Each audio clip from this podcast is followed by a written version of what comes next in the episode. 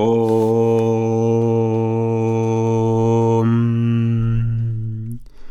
Om.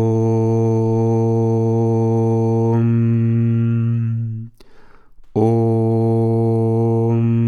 Shri Guru Bhyo Namaha. Harihi Om. Bienvenidos a este podcast ya número 22. El tema que quiero hablar hoy es la inmediatez en la espiritualidad. El viaje espiritual tiene varias fases y vamos avanzando según nuestra propia gracia, según nuestra propia asimilación. Uno puede comenzar con diversas fantasías en varios planos. Por ejemplo, la idea de seguir una práctica especial como un mantra que me da un gurú, un mantra secreto, y si practico asiduamente ese mantra, la vida se va a solucionar, voy a activar mis chakras y a partir de ahí todo se va a resolver y voy a conquistar todo lo que desee. ¿Creéis que eso es realista? Las personas creen que si hacen algún tipo de práctica, sea meditación, asanas, cantos, si son espirituales parece que no van a tener más obstáculos en su vida. Y eso no es verdad. Eso responde en realidad a un anhelo de inmediatez espiritual para resolver todo a la velocidad de la luz. Espiritualidad no rima con impaciencia, ni rima con un pase de magia para resolver las cosas. Una vez en la India, en Pune, recuerdo que estábamos eh, en la biblioteca con Beke Iyengar, el famoso yogi, y había un practicante ruso que le estaba hablando con Iyengar y le decía, bueno, ya nos ha contado suficiente sobre la práctica, pero ¿cuánto tiempo hay que practicar yoga? claro, y Yengar con ochenta y pico años, escuchando a alguien con tanta impaciencia y con esa inmediatez, pues imagínate la paciencia que uno tiene que tener, ¿no? Esa actitud, ¿no? De preguntar del practicante ruso como una demanda, como, bueno, pero ¿cuánto tiempo? ¿Qué, ¿Cuánto tiempo tengo que practicar para que todo esté bien? ¿Qué creéis que es? Esa sensación de practicar como si practicar fuese doloroso. No puedo practicar con paz y en tranquilidad. ¿Puede ser el, el, camino espiritual algo agradable o tiene que ser un valle de lágrimas, oscuro, estrecho? Realmente esa imagen del valle de lágrimas viene de, otra, de otro sitio, no viene de este tipo de cultura. Entonces hay una idea, ¿no?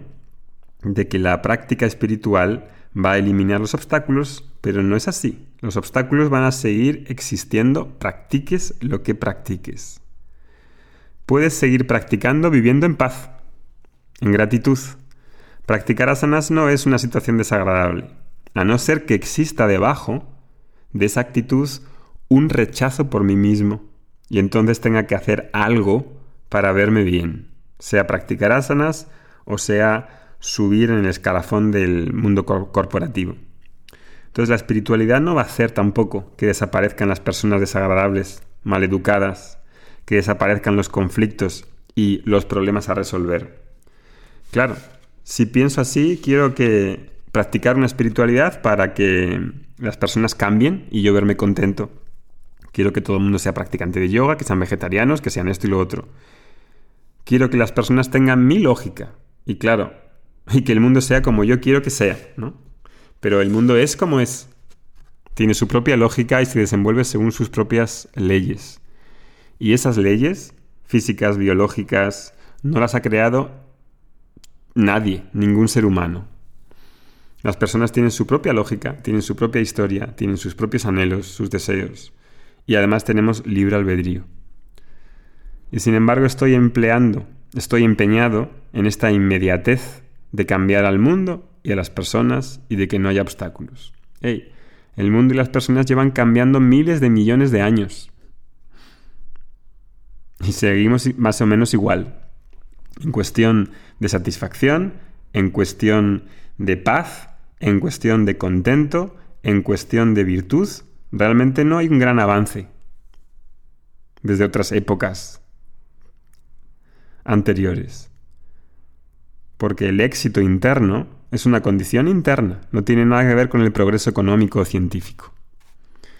Entonces, claro, esta actitud de rapidez, de inmediatez, que va acompañado de un espíritu de supervivencia, no combina con cómo funciona la realidad y el flujo del universo, sus leyes y su lógica.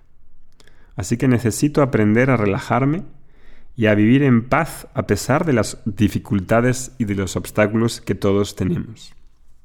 Todos tenemos, somos una combinación de méritos y deméritos, de situaciones agradables y de situaciones desagradables. No hay nadie que tenga solo situaciones agradables. No, eso no existe en el mundo. Las dificultades no son el problema, sino la expectativa de que no ha de haber dificultades.